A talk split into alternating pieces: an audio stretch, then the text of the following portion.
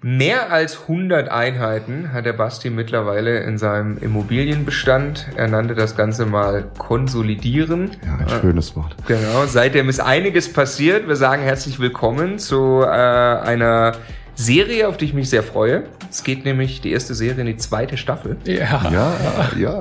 Und äh, das Ganze heißt Budenzauber mit Basti, Staffel 2. Der Immokation Podcast. Lerne Immobilien. Wir freuen uns auch sehr und begrüßen alle sehr herzlich, die uns heute nur zuhören. Wir sitzen hier nämlich äh, etwas anders für die, die uns sehen können. Also der Basti ist da, selbstverständlich auch der Stefan. Das Sofa ist weg. Das Sofa ist weg und wir sitzen hier am Tisch. Im Moment noch so ein Interim-Setup. Es wird bald noch einen schöneren Tisch geben. Und äh, ja, wir wollen logischerweise über Immobilien sprechen. Macht Sinn. Und Basti, ähm, ich stelle dich nochmal ganz kurz vor für die paar wenigen in der Immocation Community, die dich vielleicht noch nicht kennen. Ähm, du bist, du lebst im Ruhrgebiet, darf man das so sagen? Na, Im Rheinland lebe ich ja eigentlich. Im Leverkusen. Ja. Okay. ähm, du bist auch äh, Coach bei Immocation. Mittlerweile eines deiner Sachen, die auch relativ viel Zeit in Anspruch nimmt. Ne? Ja, Genau. Aber vor allem hast du dir äh, über mittlerweile acht oder neun Jahre, neun Jahre, einen Immobilienbestand aufgebaut, von dem du und deine Familie leben können. richtig. Du hast angefangen, kleine Wohnungen zu kaufen, Mhm. tust das auch immer noch, kaufst aber auch Häuser Mhm. und vermietest zu guten Renditen im Ruhrgebiet. Ja. Genau, und jetzt haben wir das letzte Mal gesprochen ausführlich für Budenzauber Staffel 1 im Jahr 2019, ungefähr im April oder Mai, glaube ich, war das. Ja.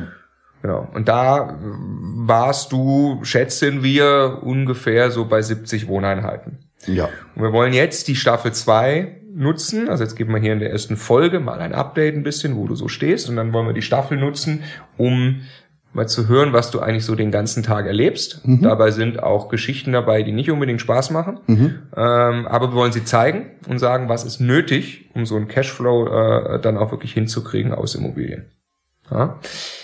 In diesem Sinne fangen wir an, würde ich sagen, und zwar mit, wie, ich würde gerne wissen, wie hast du dich gefühlt vor einem Jahr, im April, Mai 2019, als du beschlossen hast, wie gesagt, was habe ich was schätze mal 70 Einheiten, hast du gesagt, jetzt konsolidiere ich mal. Was war das für ein Zustand, in dem du gerade warst? Also grundsätzlich konsolidieren habe ich ja seit Anfang 2019 schon gesagt, dass ich das mache, weil ich einfach das ganze Portfolio so ein bisschen, ja, mal in sich optimieren wollte. Ähm, habe also aufgehört zu akquirieren, dann auch im Mai, April, als wir darüber gesprochen haben und dementsprechend, ja, was war das? Im Moment, also im ersten Moment war das eine gewisse Leere, sage ich mal vorsichtig, in meinem Körper. Weil du aufgehört hast zu, zu akquirieren, das hat Lehre. Ja, das ist halt komisch, wenn man fest für sich beschließt, da poppt 20 Mal am Tag irgendwie eine Anzeige auf in irgendwelchen Portalen und man löscht die einfach konsequent. Das, das ist dir, du hast quasi einfach nicht mehr reingeschaut, wenn was Genau. kam. Genau. Hörst du auch den Junkie raus? Bist du auch nicht mehr ans Telefon gegangen, wenn dich jemand angerufen Und doch, doch. Also ich bin schon ans Telefon gegangen, aber nur wenn ich die Nummer kannte. Nein, Quatsch. Grundsätzlich gehe ich immer ans Telefon. Ähm, aber es war halt, ich, ich habe das versucht, weil ich gemerkt habe, das wurde alles so ein bisschen viel ne, und auch viel gekauft und musste erstmal sortiert werden. Bin ja ein Mensch, der administrativ jetzt nicht so stark unterwegs ist, sagen wir mal vorsichtig. Und dementsprechend, ähm, ja, war das aber schon komisch. Und das war, wa warum wolltest du konsolidieren? Wa- Was war dein Cashflow, würdest du schätzen, zu dem Zeitpunkt? Boah, 8000 Euro, sowas um den Also, Dreh. Kann man, kann man so sagen, 8000 Euro sind im Monat übrig geblieben. Vorsteuern. Vorsteuer, ganz Vorsteuer. wichtig. Ja, es ist einfach bei der Größenordnung die Hälfte nach Steuern. Genau, ja? genau. Also 8000 Euro äh, äh, vor Steuern übrig geblieben, also wie ein Gehalt von 8000 Euro kann man mal sagen. Ähm, du hast äh, da eben diese 70 Wohnungen gehabt. Das, die waren großteils Einzelwohnungen auch noch. Nee, auch mehr Familienhäuser, aber halt auch ein bisschen problembehaftetere Sachen. Also ein Ding, was ich dann in 2018 gekauft hatte, da hat es sich lange, lange hingezogen, bis ich es mal halbwegs auf Reihe bekommen habe, dass das Haus dann auch wirklich alle pünktlich Miete zahlen. Und ich habe heute noch einen, der immer noch keine Miete bezahlt oder nicht pünktlich, der mich immer vertröstet, vertröstet. Und dann müssen wir jetzt mal gucken, wie wir damit umgehen. Okay, okay. Und du, äh, die Finanzierung dahinter, die sind irgendwo, keine Ahnung, bei zwei bis drei Prozent Tilgung? Mhm. Ja, immer zweieinhalb Prozent Tilgung. Zweieinhalb Prozent immer. Okay. Und äh, die sind, äh, die hast du gekauft über einen Zeitraum eben von zu dem Zeitraum acht Jahren dann. Mhm. Das heißt, ein paar davon sind jetzt schon ganz gut runtergetilgt. Genau. und die, die neu gekauft sind, logischerweise noch nicht. Genau. So, das heißt, du hab hast im Prinzip äh, Dezember 2020 habe ich das erste Mal nach Das ist noch Finanzierung. Das zehn Also Jahre. Zehn Jahresfrist rum. Da könnte ich zu, theoretisch dann steuerfrei verkaufen, aber natürlich denke ich da jetzt nicht dran, weil das könnte ja steuerschädlich sein. Ich mache mir erst Gedanken darüber, wenn die zehn Jahre rum sind. Ja, verstehe, verstehe, ja. Okay. Und äh, jetzt könnte man ja zu dem, ich weiß, ich weiß das auch noch. Das war ein Zeitpunkt, da hast du mir auch eine WhatsApp geschrieben, so sinngemäß, jetzt bin ich durch. Jetzt habe ich, jetzt habe ich die Einheit noch gekauft, jetzt Genau. bin ich an dem Cashflow, den ich mir vorgenommen habe. Du hast also 8000 Euro Cashflow, während sich die Immobilien zusätzlich ja noch alle von selbst abbezahlen Richtig. und so Vermögen entsteht und wolltest konsolidieren Genau. und wolltest aufhören be- beinhaltet konsolidieren, dass du, dass du, wolltest du auch irgendwie Sachen wieder abstoßen? Das ist eh schwierig wegen der Nee. Du wolltest eigentlich einfach nur das Ganze sich mal setzen lassen, Genau. oder? Ja, halt Und auch in sich optimieren. Ne? Es gibt halt Sachen, wo ich, da habe ich noch nicht die Miete erhöht, da müsste ich das mal noch machen. Es gibt ein, zwei Mieter, die müsste man vielleicht noch mal vernünftig im, im positiven Ja, Sinne auf Reihe bringen, dass wir wieder gemeinsam Ja, ja. miteinander. Es, es verschleppen sich ja auch im Laufe der Zeit so Sachen. Ne? Da gibt's Leute, die zahlen immer am 29. die Miete und dann auf einmal zahlen die am 3. die Miete und dann auf einmal zahlen die am 7. die Miete. Und dann hat man zwei, drei Stück davon und auf einmal zahlen sie am 15. die Miete und auf einmal rufen sie am 19. an und sagen, oh, ich kann diesen Monat die Miete nicht zahlen, kann ich die nächsten Monat am 19. zahlen? Ja, dann sind sie aber schon anderthalb Monate im Rückstand. Ne, solche Sachen. Das ist halt, also haben sich viele kleine Sachen eingeschlichen. Auch so ein Hausmeister-Service muss ich irgendwann mal organisieren. Ne? Ich hatte, hatte Probleme mit Mülltonnen beispielsweise, die ähm, immer falsch befüllt wurden. Also ich hatte jetzt in einem Haus fünf oder sechs Mal eine Sonderleerung, die jedes Mal, keine Ahnung, 70, 80 Euro gekostet hat. Also es waren viele kleine Sachen, wo ich gemerkt habe, okay, wir haben eine kritische Größe überschritten. Das ist total toll mit der finanziellen Freiheit, aber ich muss aufpassen, dass das ganze Thema jetzt vernünftig rund läuft, ne? weil es halt nicht mehr so ist wie mit 20 Wohnungen. Auch da kaufst du mal 20 Wohnungen in einer damals auch A-Lage. Mittlerweile gehe ich ja ein bisschen mehr auch in B- B-Minus-Lagen rein, damit es die Renditen noch hergibt. Ähm, Und man merkt natürlich vom Klientel her, das muss man alles dann ein bisschen anders strukturieren. War das ein Gefühl, dass du einfach, dass du den Überblick verlierst oder dass du die Zeit schlichtweg nicht mehr hast, weil es zu viel geworden ist oder was? was Genau, also an, Anfang 2019, wo ja auch dieser Gedanke äh, in mir gewachsen ist, dass ich das alles an Hausverwaltung abgebe, ähm, war einfach der Punkt, dass meine Frau zu mir gesagt hat, guck mal, du erzählst was von finanzieller Freiheit, merkst du eigentlich noch was? du arbeitest willst- nur anders, du arbeitest für die Immobilie. Ja, du bist halt in deinem Immobilienhamsterrad jetzt drin und bist gerade aus dem Arbeitshamsterrad raus und gehst da rein und das ist ja schön, wenn der Käfig golden ist, aber deshalb wird's jetzt ist trotzdem immer noch keine Freiheit, ist halt immer noch ein Käfig, ne? Und dann saß ich da und dachte mir, hm, das ist jetzt gerade bisschen merkwürdig, was hier abläuft. Ja, und dann waren ein, zwei, drei schlaflose Nächte wieder und da musste man halt irgendwie mal eine strategische Entscheidung treffen, Sachen aus der Hand zu geben. Das ist für mich ja unheimlich schwierig, weil ich ja in meinem naiven Wahnsinn immer denke, ich könnte das alles immer persönlich selber am besten und musste dann halt auch leidvoll erfahren, dass man das einfach Sachen, die man nicht gut kann. Ich bin kein guter Verwalter, sonst wäre ich vielleicht Verwaltercoach bei Immocation auch, dass man es halt einfach abgibt.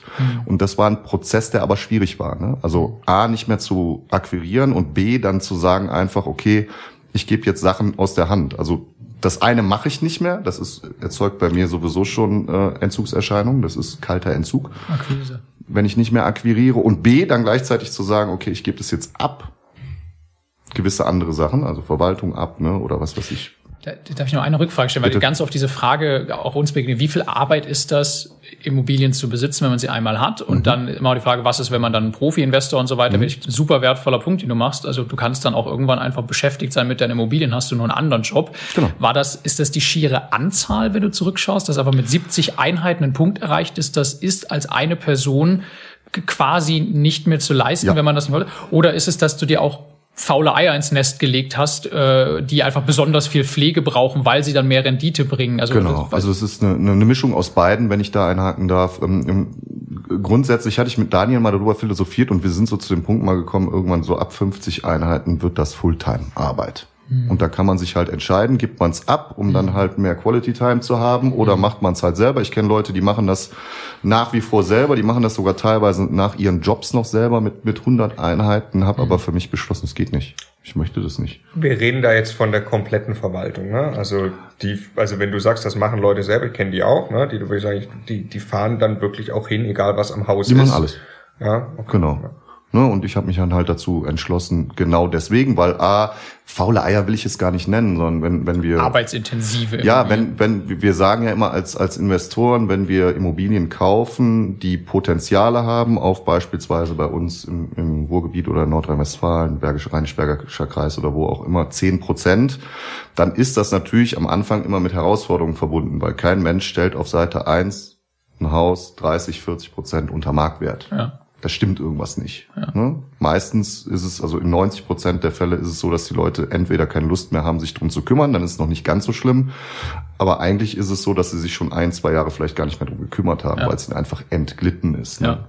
Ganz oft Leute aus der Ferne, die irgendwas gekauft haben, sich gedacht haben, ach, das funktioniert hier alles, ich setze da eine Hausverwaltung drauf, da muss ich nichts machen. War ein so ein Fall. Ein anderer Fall war halt, da ist der, der Vater ähm, krank geworden, dann haben das die Kinder übernommen und der Vater hat es halt vorher nie aus der Hand gegeben, hat es nie übergeben und solche Leute, da kauft man dann, aber da stellt man halt im Nachhinein auch fest, oh, da musst du doch nochmal schnell da für 10.000 Euro was sanieren und da musst du nochmal einen Hausmeisterservice draufsetzen, damit im Prinzip die Mülltonnen richtig befüllt werden und nicht in der blauen Tonne Restmüll landet. Ja, und das ähm, war halt ein Prozess, den musste ich dann mal durchleben. Was auch wichtig war für mich. Das war schmerzhaft, aber es war, war wichtig.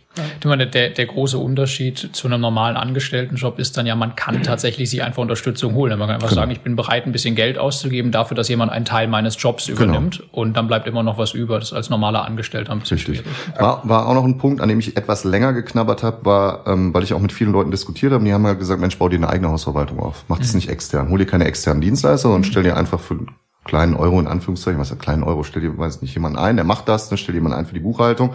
Da habe ich auch lange hin und her überlegt, da war aber so ein Punkt, dass ich gesagt habe, boah, nee, mit, mit Krankheit und dem, die ganzen Sachen, was da so alles passieren kann. Ne? Da wird jemand schwanger, das ist auch nicht schlimm. Da habe ich Arbeitsrecht, womit ich mich beschaffen, mit beschäftigen muss. Ich muss mich mit Lohnnebenkosten beschäftigen und so weiter und so Cool. fort. Und Bist hab dann, Unternehmer auf einmal parallel noch. Genau. Und habe dann für mich die Entscheidung getroffen, dass ich das einfach an externe Dienstleister abgebe, weil die kann ich im Worst Case, wenn der Vertrag abläuft, einfach sagen, du, das lief nicht so gut, wir müssen jetzt jemand anders nehmen. Ich, äh, ich, ich möchte nur nochmal einhaken, Stefan, was du gerade sagst. Ich glaube tatsächlich nicht, dass es so, so schwarz-weiß ist, dass man einfach hingehen kann und sagen kann, so jetzt wird mir, jetzt wächst mir das alles über den Kopf. Jetzt, zack, hole ich mir einen Profi in der Hausverwaltung, die das macht, sondern wie der Basti auch gleich sagt, also man muss ja trotzdem noch der Investor sein und das steuern. Ja. Ne? Also ich glaube, das ist tatsächlich gar nicht so leicht. Nee. Äh, merken wir es selbst ja gerade auch, wo wir uns auch Strukturen versuchen aufzubauen. Wo und wie macht man das? Bei Richtig. den einen Verwalter, der dann auch noch in einem größeren Umkreis für alle Objekte tätig ist, das ist schon äh, eine der größeren Aufgaben, die auf einen zukommt, wenn man ein paar Einheiten hat, das dann wirklich organisiert zu kriegen. Ja, etwas, was man auch, wie wir jetzt merken, also von Anfang an eigentlich durchdenken muss. Ne? Also muss eigentlich immer schon, wie soll das mal aussehen, wenn es fertig ist? Weil wenn man einmal ein Portfolio hat, das über zig Standorte verteilt ist, im Zweifelsfall auch noch Häuser, die wirklich verwaltet werden müssen, dann ist das, wie du sagst, es ist viel, viel schwieriger, da irgendwann eine Ordnung reinzumachen. Du hast das große Glück, du hast es zumindest geografisch irgendwo, Relativ geballt, ja. genau, relativ geballt gebracht. Ne? Aber Okay. ich, ich mer- merkte das halt schon. Ne? Dann hatte ich auf einmal keinen Bock mehr nach Essen zu. Also das war auch so, da, hat, da hatten sich so Sachen eingeschlichen. Ne? Hatte ich keine Lust mehr nach Essen zu fahren, die Wohnung zu vermieten, dann habe ich die einfach leer stehen lassen. Oder ähm, ja, im Januar dieses Thema, da kommen irgendwie 150 Briefe. Ne? Allein, allein, ja, allein Grundsteuer B, da, da kommst du nach Hause, machst einen Briefkasten auf, der quillt über.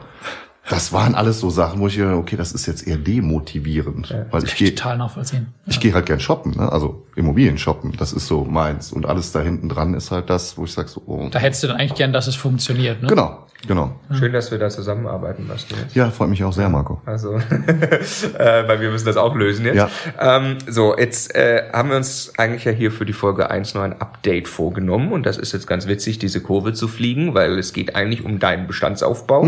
Das haben wir gerade gelernt. Auch Konsolidieren. In, auch in der Abstimmung mit deiner Frau. Ich kann mir das also sehr, sehr gut vorstellen, auch wie bei mir selbst so ein Gespräch ablaufen würde mit dem goldenen Käfig. Ähm, jetzt sind aber äh, laut äh, unserer groben Schätzung weitere 40 Einheiten Ja. hinzugekommen seit deiner Konsolidierungsphase. In Was? einem Jahr. In einem Jahr, genau. Äh, Das heißt, dass du jetzt irgendwie, keine Ahnung, bei, ist ja wurscht, über 100 irgendwie, Ja, es geht uns nicht darum, es einzelne Einheiten zu zählen und dass es besonders cool ist, sondern tatsächlich diesen, diesen Schritt zu verstehen. Ähm, ja, wie kam es dazu? Ja, also ähm, ich habe natürlich dann mit dem Konsolidieren zwar aufgehört zu akquirieren, aber es ist, das Thema ist halt, ich glaube, wenn man sehr viel angeschoben hat, immer über Jahre und in einem Akquisitionsprozess drin ist, wo halt immer Akquise, Akquise, für mich war das ja, das war so Tagesgeschäft, ne? Also, es war völlig klar, dass 20 Mal am Tag das Telefon klingelt. Es war völlig klar, dass ich mich mit Maklern unterhalte, dass ich da rumshaker mit denen. Ne? Es war klar, dass ich Netzwerke die ganze Zeit. Es war einfach so implementiert. Es ist egal, ob ich jetzt mich nachts geweckt hättest oder es war immer klar, dass Akquise völlig normaler Bestandteil des Alltages ist. Ich glaube, darüber wurde so viel angeschoben, dass mir es gar nicht bewusst wurde. Also mir war es nicht bewusst, als ich gesagt habe, ich konsolidiere, weil ich höre jetzt auf, aktiv zu akquirieren, was danach nachgeschossen kommt. Mhm. Das war völlig abgedreht. Und dazu ja noch der Punkt, dass ich mich auf einmal nicht mehr damit beschäftige, Briefe aufzumachen, dass ich mich nicht mehr mit Mülltonnen beschäftige, weil ein Verwalter mittlerweile dahinter sitzt. So, dann hat man mehr Zeit. Und wenn man Zeit hat, was ist man dann? Sitzt, sitzt dann macht man wieder Akquise. Ja, na, ja, man, halt ja, man ist ja kreativ. Ne? Man macht vielleicht dann nicht so massiv dann On-Market-Akquise. Auf jeden Fall, das Verrückte war halt, dass ich unfassbar viel, ich sag, ich konsolidiere und habe unfassbar viel Zulauf bekommen aber off-Market. Weil Leute auf dich zugekommen sind? Ja, wir Herr hatten, Kopp, Sie kaufen doch Immobilien? Genau, wir hatten dann mit dem Makler schon mal und mit dem Makler, dann war halt ein Makler, von dem habe ich eine Wohnung gekauft, dann hat er mir ein Neuner-Paket angeboten, dann dieses Thema mit dem Mehrfamilienhaus in Wuppertal, was dann off-Market kam und ja, dann noch eins in Leverkusen. Das war eins, was wir, ich, in Staffel 1 schon mal irgendwie andiskutiert haben. Genau, wir hatten das angerissen, richtig. Und das, das kam dann zum Kauf. Mhm. Also du hast jetzt noch, das mal ein bisschen Überblick behalten, du hast jetzt noch mal zehn Parteien in Wuppertal in einem Haus mhm. gekauft. Ähm, wir haben zusammen noch, dazu kommen wir auch noch, wir haben zusammen dann ja jetzt noch ein bisschen was gekauft, aber das, äh, das ist ein separates Haus. Genau. Und dann neun Einheiten, auch ein Haus? Äh, ja, neun, neun Einheiten ähm, als Paket, also ah, in einer WEG, Wohnungen von ähm, einem Makler, den ihr auch gut kennt. In einer WEG? In einer WEG, ja. Ähm, das kam dann auch so und mit dem hatte ich ja dann auch schon mal ein, zwei Deals gemacht und er sagt, ja, komm, jetzt. Wie, wie groß ist die WG? Ähm, das sind insgesamt vier Hauseingänge, A, fünf Hauseingänge, A8 Wohnungen, also 40. 40 und du hast neun quasi. Äh, hm, ich habe neun, krieg jetzt aber wahrscheinlich noch die zehnte, ähm, weil ich mit dem Verwalter auch ganz gut klarkomme, wobei ich das auch nicht aktiv, was heißt nicht aktiv, keine Ahnung, wir haben geredet, ich habe ihm geholfen, er hat mir geholfen und am Ende des Tages habe ich natürlich gesagt, auch wenn sie da nochmal was haben, so, weil es einfach dr drin ist. Also du kannst ein Gespräch gar nicht beenden mit Tschüss. Nein, ne? das, du musst ja, sagen, wenn sie noch. Nicht so, das ist ja jetzt nicht irgendwie da, so zwanghaft mich dagegen wehren kann ich jetzt auch nicht. Ne? Also wenn ich schon jetzt nicht mehr in Scout reingehe oder so, aber es ist einfach völlig klar, dass ich, wenn ich einen Verwalter am Telefon habe, mit dem ich mich gut verstehe, und ich merke, da passt die Chemie. Warum sollte ich dann sagen, du, ach übrigens, eigentlich kaufe ich Immobilien, aber ich konsolidiere jetzt. Also wenn du was hast, sag mir bitte nicht Bescheid. Ja, wollte ich meinen, also du, also, du machst ja alles kaputt, was du aufgebaut ja. hast und du willst ja irgendwann vielleicht doch wieder kaufen. Ist genau. nachvollziehbar, dass du den genau. Satz nicht sagst. Also dementsprechend, ähm, ja, es ist, es ist drin, aber es ist nicht mehr so viel on-market, sondern es lief im Prinzip off-market nach und natürlich, egal mit wem ich rede, erzähle ich, was ich tue. Das ist halt dieses bunter, bunter Hund-Gedanke kriege ich nicht mehr raus aus meinem aber Leben. Es ist so, so krass, weil wir immer wieder, äh, du kennst das aus deinen Coachings, Menschen vor uns haben, die begleiten, die, die vor der ersten oder zweiten Immobilie stehen und die sich schwer damit tun, überhaupt mal irgendwo ein Objekt und einen Zuschlag zu bekommen. Und wir erklären, es lohnt sich, am Ball zu bleiben und sich in den Markt einzugraben. Genau. Und du sagst jetzt gerade, du hast im Prinzip in einem Jahr 40 Objekte, 40 Wohnungen gekauft weil die dir irgendwie dann zugetragen mhm. wurden. So, du hast das eigentlich nicht mehr aktiv forciert. Das ist halt die Ultra-Power davon, auf einen Markt genau. fokussiert und sich da richtig einzugraben über Jahre hinweg. Ne? Das ist irgendwann eine Maschine, die rollt und genau. du musst im Prinzip irgendwann Nein sagen, weil du es nicht mehr alles ja. verarbeitet kriegst. Ne? Das Schöne ist ja, wenn man die, den, den, den Motor einmal so eingestellt hat und der läuft reibungslos, dann ist es ja jetzt auch nicht, als müsste man das so massiv füttern. Ne? Klar, man, hm, wenn Immo Scout aufpoppt, dann guckt man da rein, aber ansonsten, es ist ja nicht off-market, dass ich jetzt jede Woche den Makler anrufen muss und sagen muss, naja. nur pass mal auf, jetzt gib mal was rüber. Hm. Ne, das kommt über irgendwie Vertrauensbasis irgendwann von alleine. Und hm. so habe ich halt dann in 2019 irgendwie nur drei oder vier Wohnungen on-market gekauft. Hm. Aber on-market auch wieder mich gegen Markt durchgesetzt, ohne jetzt arrogant klingen zu wollen, weil ähm, ich präsent war, ich habe den ersten Termin bekommen, ich gut, ich habe dem Makler gesagt, komm, unter Maklern in Leverkusen pinkelt man sich doch nicht gegenseitig im Pool. Ähm, ja. Hashtag Deckel drauf. Aber wir haben das ja, Genau. wir, haben, wir haben das ja jetzt an ein paar Beispielen, sprechen wir noch drüber, mit dir gemeinsam erlebt, also wirklich Seite an Seite, wie, wie du da vorgehst, um so ein Ding vom Markt zu nehmen und auf die Pole zu kommen. Und es ist einfach nur, einfach nur geil. Ich habe das Gefühl, das ist bei dir halt, das ist, das ist erlernt, das ist nicht mehr nur, nur, also das ist nicht mehr nur erlerntes Handwerkszeug, sondern wie du es beschreibst, das ist in deine DNA übergegangen. Ja, es ist, es ist, mein, es ist einfach mein Leben. Ja. Es ist vollkommen klar, wie du vorgehst, Genau. um an den Deal zu kommen. Du musst da auch nicht drüber nachdenken. Es ist oftmals verrückt im Coaching, weil ich dann da sitze und ich, ich will den Teilnehmern ja nichts Böses, aber dann, dann sagen die sowas und sind halt ganz am Anfang und ich denke mir dann so, ist doch selbstverständlich, was du dann tust. Ne, wo ich dann wieder in die Vogelperspektive zurückgehen muss, aus mir raus, ne, oben aufs Dach und gucke mal langsam. Herr Kopf vor zehn Jahren. Genau, langsam, langsam. Ne, das ist halt, aber das ist selbstverständlich. Also Die gute Nachricht dabei ist ja, dass, äh, dass das jeder lernen kann, indem Richtig. er es einfach öfter tut. Ja. Das sind natürlich Besichtigungen, das sind aber auch Telefonate. Ja. Und äh, da kriegt man ganz schnell eine Routine rein und kriegt auch einen eigenen, und das ist ja immer eine eigene Story. Du hast eine bestimmte Art, auf Menschen zuzugehen, du hast eine bestimmte Art, mit Makler, mit Verkäufer umzugehen, um dich an den Deal ranzutasten. Du hast eine bestimmte Art, wenn du erkennst, wie dein Gegenüber ist, ob du jetzt eher direkt Handschlag und Deckel drauf und geh mal zum Notar oder ob du noch zwei, dreimal vorsichtig bist. Und wie du dabei wirkst und auftrittst, ich weiß das ja von dir jetzt eben, ja, das ist aber auch bei jedem anders. Und da muss jeder sich selbst erstmal entdecken, wie möchte er eigentlich so ein Deal closen. Genau. Ich sage ja immer, auch, auch im Coaching, ähm, es bringt nichts, wenn die, wenn die Leute Sachen abkupfern. Also ich glaube, generell bringt es nichts, wenn man Sachen abkupfert. Es ist erstmal gut, wenn man vom Text her viele Sachen einfach macht. Aber jeder, ich sage immer, jeder braucht seine eigene Masche. Ja. Ja, sonst funktioniert das nicht. Das ist nicht authentisch dann und dann geht's in die Hose halt leider Gottes. Ne? Wie würdest du ganz grob deine Masche beschreiben? Kann ich nicht ganz grob beschreiben. Das ist so vielseitig, also Ja, also, äh, unterschiedlich. Wie würdest du sie beschreiben? Ja, ich wollte sagen, also ein- es gibt schon eine Sache, die ich, die ich, die ich zum Beispiel immer wieder beobachte, und das ist eine, eine, eine absolute Souveränität, zum Beispiel in dem Umgang mit, mit den Geschäftspartnern. Also mit welcher Selbstverständlichkeit du einen Makler aufforderst, jetzt bitte den Deckel drauf zu machen, das Ding vom Markt zu nehmen und zum Notar zu gehen. Also auch äh, in, in WhatsApp, wo andere Leute sich verkünsteln mit so einer langen Nachricht und einem halben Anschreiben, ist das bei dir ein Dreizeiler per WhatsApp, den ich schon so oft gesehen habe, wo dann aber exakt so eine klare Reaktion auch von dem Gegenüber kommt. So alles klar, offensichtlich brauchen wir jetzt nicht mehr weiter rumdiskutieren hier. Ne? Und äh, das ist ja, also diese Erfahrung und die zu, du, du, du kaufst diese Bude jetzt. Es braucht keine weiteren Informationen, es braucht kein Ja. Rummachen mehr. Jetzt, warum jetzt nicht? Ne? Ja, es ist so ein, ein gewisses Selbstverständlichkeitsprinzip bei Ja, mir. Auch, ja, genau. auch das soll nicht Ja. arrogant rüberkommen, sondern es ist, ist halt einfach, ich bin der Meinung von meinem Selbstverständnis, wenn ich den Immobiliendeal haben will, weil ich ihn für gut erachte, dann kriege ich den. Ja, Also ich möchte das bestimmen, ja, weil ja, ich, genau das. ich bin der Kunde. ja. Und der Verkäufer ist in dem Sinne der Dienstleister oder der Makler ist ja der Dienstleister und ist nicht, für mich in meiner Welt ist jetzt nicht, ja, der Makler sucht sich das jetzt aus und ich muss da bitte und ne, lass uns einfach Geschäftspartnerschaft auf Augenhöhe machen. Alles fair, alles offen, ich bin maximal verbindlich und am Ende des Tages, dann machen wir, bin ich mir sicher, lieber Makler, machen wir auch den Deal zusammen. Und ich möchte eine zweite Dimension ergänzen. Das ist die Dimension, wie du verbindlich und äh, klar den Deal bekommst. Aber was du, was ich beobachte, und ich, ich habe dich gestern mal äh, danach gefragt, wo wir geflockt haben, ja, ähm, wie connectest du mit den Menschen? Und das ist in der Tat, ich glaube, da denkst du null drüber nach, sondern du bist tatsächlich, du lernst einfach gern Menschen kennen. Wahrscheinlich auch nicht nur im Immobilienumfeld, sondern du bist einfach so ein offener Typ. Also Ein Menschenfreund. Genau, bist ein Menschenfreund. Man kann mit dir an der Bar wunderbar sitzen und sich unterhalten.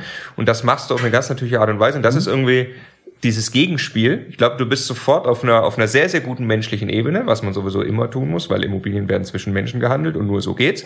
Äh, Und dann aber bist du gleichzeitig der Profi mit einem Selbstverständnis, dann kriege ich jetzt auch den Deal. Das kann sein, dass die Kombo ganz gut ist. Die ja. Kombo, die Kombo ist ziemlich, ziemlich gut, glaube ich. Ja.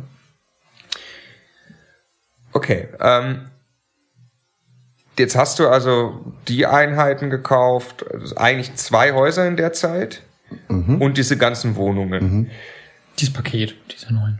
Also Entschuldigung, zwei Häuser, Quatsch. Ein Haus, ein Paket mit den Neuner Genau. und dann noch verstreute einzelne und dann Wohnungen. noch mal irgendwann ein Haus, aber da kommen wir dann auch mal später drauf. Genau, kommen wir gleich noch drauf. Und äh, äh, Zwischenstand, ähm, äh, wie hat sich das dann an? Jetzt kamen da wieder neue rein, aber das war dann kein Problem mehr, die jetzt Ja, das, also bei den Häusern hatte ich erstmal nicht, äh, mein, anders. Meine Kernproblematik hat, ich hatte nie Probleme mit Wohnungen, ne? Budenzauber, keine Ahnung. Also Wohnungen fand ich immer einfacher zu handeln als ganze Häuser, weil diese Verantwortung bei den ganzen Häusern habe ich mich schwerer mitgetan, als wenn WEG-Verwalter drauf sitzt. So, jetzt kamen natürlich wieder neue Häuser, hm, wo ich dann mir gedacht habe, okay, jetzt ist aber kein Problem mehr, weil jetzt hast du einen Verwalter. Musst ja nur einen Vertrag mehr unterschreiben das mal eben einstielen, wobei das mal eben einstielen ist auch so eine Sache. Also ich habe jetzt auch festgestellt, wenn man Häuser mit Herausforderungen, würde der Daniel sagen, kauft, dann ähm, ist das auch eine größere Herausforderung, das beim Verwalter einzustielen. Mhm.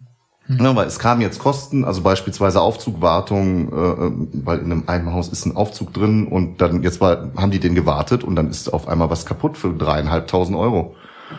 Und der Mensch von der Aufzugfirma sagte, da haben sie noch Glück gehabt, dass es nicht 30 ist. Und es war so für mich, am Anfang war so, okay, ich kaufe ein Haus mit Aufzug. Ne, war für mich so. Ja. So schön für die Mieter. Schön, ist praktisch, ne? Ja. Vierte Etage, alles super. Und im Nachhinein dachte ich mir so, ah. wäre vielleicht auch nochmal ein Punkt gewesen, nochmal 10, 20 runterzugehen. Ah. Ja, weil mal eben Wartungsvertrag für zweieinhalbtausend. Bei der Wartung ist genau wie bei einer Heizungswartung. Eigentlich ist immer irgendwas Kleines. Das Problem ist, bei einem kleinen Ding vom Aufzug bist du halt relativ schnell mit ein paar tausend Euro dabei. Ja. Da, Basti, darf ich noch mal kurz in diesen Gerne. Unterschied Haus, Haus, Buden reingehen? Nochmal, der Moment, wo du merkst, es, es wächst dir vom Aufwand her mhm. über den Kopf. War das, du hattest zu dem Zeitpunkt schon Häuser? Ja, ja. War das eher von den Häusern getrieben, wo du in dieser Gesamtverantwortung warst? Wie, wäre das auch so gewesen, wenn es 50 Wohnungen gewesen wären? Ähm, Oder 70? Weiß ich nicht. Ich glaube, auch da war es wieder eine Mischung, was wir eben schon mal hatten, der Punkt. Also einmal ja die Häuser. Häuser belasten mich grundsätzlich mehr als Wohnungen. Das mhm. ist so, von meinem Typ her. Ähm, es kommt aber auch dazu, weil ich halt ja sehr renditegetrieben bin, dass ich halt auch teilweise Hardcore-Zeug eingekauft habe. Ne? Was also das Mieterklientel? Oder? Generell Häuser und Wohnungen, also Häuser sowie Wohnungen mit ja. größeren Herausforderungen, als ich das vielleicht noch in 2017 oder 16 oder 18 ja. gemacht habe. Ja. Ähm, das muss man schon ganz klar sagen. Ne? Also da ähm, teilweise auch vielleicht in der Due Diligence, wie ihr das so schön sagt, nicht genau genug hingeguckt, weil dann habe ich mir halt drei Wohnungen angeguckt und die eine Wohnung habe ich mir nicht angeguckt und dann stellt mein Handwerker fest, okay, da fehlt jetzt, da war irgendwie ein Durchbruch. Das in der Wohnung ein Aufzug. Ja, in der, in der Wohnung war halt so ein Loch in der Decke. Ne? Da, da, da ein war halt, Aufzug. Da war halt so eine mal wohl anscheinende Treppe oder eine Wohnung war komme ich rein, dann sind die Mieter ausgezogen, als die noch da drin gewohnt haben, war alles okay und dann komme ich rein, die neuen Mieter wollen die Wohnung haben und ich guck und die ganze Badkeramik ist weg. Hm. Alles. Mhm. Auch nett. Die Duschtasse ist weg, alles. Klo, Waschbecken, alles ist weg. Das war einfach nur so ein gefließter Raum. Ja, mitgenommen. Okay, das heißt, aber es ist, also es ist quasi nicht nur, nicht nur die Verwaltung der Häuser, mhm. sondern auch, wenn man jetzt übertragen, das Mietermanagement, die Sondereigentumswahl, wie auch immer du willst, der Wohnungen, die zu ja. diesem äh, beigetragen haben. Es wäre vielleicht ein bisschen ja. später soweit gewesen, dass es vom ja. Aufwand her drüber gewesen wäre. Ja, es ist also die Kombination aus Masse und dann Renditegier natürlich, die einem größere Herausforderungen ins Boot holt, als vielleicht die ersten Wohnungen, die ich irgendwann mal, weiß ich nicht, bei mir äh, in Leverkusen gekauft habe, direkt ja um Pudding, wo man, wo man halt sagt, okay, da, da wohnen ganz, ganz entspannte Leute, da ist, hat die Hausverwaltung alles im Griff, ne? Das ist halt. Mhm. Also das, äh, das Hardcore-Zeug mit Rendite-Gier, ja. Äh, das ist, glaube ich, auch tatsächlich was, was wir uns jetzt in, in, in der Staffel 2 vorgenommen haben, mhm. diese Geschichten zu erzählen, wie das Hardcore-Zeug, was das auch für dich bedeutet, ja. ja, sinngemäß der goldene Käfig und du hast viel zu tun. Ein äh, Aspekt äh, wollte ich aber noch fragen, was ich auch weiß, was du ja jetzt tun möchtest, ist eben ein wenig dein Portfolio beizumischen mit nicht mhm. ganz so Hardcore-Zeug. Genau. Das definiert sich zuallererst mal über den Standort. Mhm. Und du hast vorhin gesagt, du hast sonst in A-Lagen gekauft und kaufst jetzt B-. Ich möchte widersprechen. Ich, ich habe da auch kurz gezuckt. Ich möchte schon. widersprechen. Ich würde sagen, du hast in B minus angefangen. In, eher in C angefangen. In B minus bis C. Und willst jetzt wieder hoch zu B oder also also ja. Ja. also wenn man jetzt mal, äh, keine Ahnung, jetzt Problemviertel Duisburg, das ist D bis E, oder? Mhm. Äh, Problemlage. Ja, Essen e, ist. E ist neu. E ist neu, habe ich gerade hinzugefügt. okay. äh, äh, C ist Essen. Je nachdem, wo. Das ist bei Basti A, sich. oder? Also grundsätzlich ist die Einteilung schwierig, denn wenn man nach der allgemeinen Regel geht, ist Leverkusen, also nach den allgemeinen Definitionen davon, irgendwo steht das ja, irgendwo hat ja mal jemand eine Liste aufgeführt Ja, oder jedes Jahr kommt so eine ja. Liste, was Ja, ist ja. eine A-Stadt, was ist eine Z-Stadt. Und ähm, nach dieser Liste wäre Leverkusen eine C-Stadt. Das Ja. ist aber für mich beispielsweise nicht. Für Liste mich B, ist ne? Leverkusen mittlerweile sogar eine gute B-Stadt. Ja. Weil Ja, ich glaube, es ist immer die Frage, wo fängst du an, wenn du halt sagst, A ist München und Düsseldorf, Ja. dann kommt halt tatsächlich erstmal eine Weile relativ wenig, bis du dann bei solchen Städten ankommst. So, aber, aber klar. Ja. Also ich habe A für mich selber definiert. Ne? Das war halt Leverkusen, Langenfeld, also wirklich hm, Schulden, Langenfeld, schuldenfreie Stadt, ne? erste schuldenfreie Stadt in Deutschland und hohe Lebensqualität. Äh, Mittlerweile gibt's da nichts mehr gebraucht, unter zweieinhalb, dreitausend Euro Quadratmeter. Da habe ich ja mal angefangen. Also Standorte, an denen du selber dich, dich gut auskennst und einfach Genau. sehr, sehr viel von den Zukunftsperspektiven und der Situation hältst. Das ist für dich dein persönliches A. Und wenn Genau. du sagst, du machst jetzt mittlerweile auch mal B-, dann sind das Orte, wo auch du ein ordentliches Fragezeichen teilweise dran Ja, hast. ja. Okay, und jetzt, äh, das ist eben, äh, werden wir dann auch noch drüber sprechen ähm, äh, im Laufe der Staffel. Da äh, möchtest du jetzt also ein, bi äh, ein bisschen weniger riskante Standorte, Mhm. möchtest jetzt auch was aufbauen. Hast auch schon angefangen, oder? Kaufst also auch, weiß ich nicht, 5% dann? Mhm. Genau. Okay, um das beizumischen, weil die Ja. geben ja erstmal keinen Cashflow. Nee, richtig. Eine Frage habe ich noch. Was sagt denn die Bank zu der ganzen Thematik? Die finden das gut. Weil ich habe ja eine äh, Sparkasse und eine Volksbank, die ja Regionalprinzip verfolgen. Also Regionalprinzip heißt, wer es nicht kennt, Sparkassen und Volksbanken dürfen bei sich eigentlich nur um den Kirchturm finanzieren. Die haben ein sogenanntes Regionalprinzip. Und ähm, wenn ich, ich habe die ja lange, lange mit mit Essen und Wuppertal und Schieß mich tot penetriert und die sind jetzt nicht wirklich undankbar, wenn ich mit Objekten komme, die von der Bankfiliale, wo der Banker seit 30 Jahren hingeht, irgendwie 300 Meter entfernt sind. Klar. Und ma- man muss ja fairerweise sagen, ja, das sind 5%, aber es sind immer noch Under-Rent-Immobilien. Ne? Also wenn es normalerweise zwei drei kostet ein Quadratmeter oder zwei fünf kaufe ich halt für ein sieben. Ja.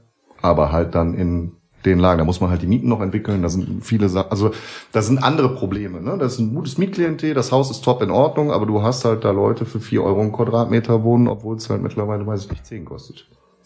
Könnte also, dass, dass du, dass du äh, dein Portfolio auch ein bisschen mehr in diese Lagen gewichtest, das freut die Bank unterm Strich. Genau, weil sie sagen, sie werten es ein und es ist immer noch von der von der Einwertung ähm, eine gute Sache. Ne? Also sie würden es ja nicht finanzieren, wenn es jetzt irgendwie 50 Prozent über Marktwert wäre. Ja. Ne? Die sagen natürlich erstmal Danke dafür, dass du wieder in unserem Kommunalbezirk unterwegs bist, wo wir relativ einfach das absegnen können. Und dann sagen sie natürlich, ist toll, wenn du jetzt noch 300, 400 Euro unter, äh, ne, unter Marktpreis kaufst.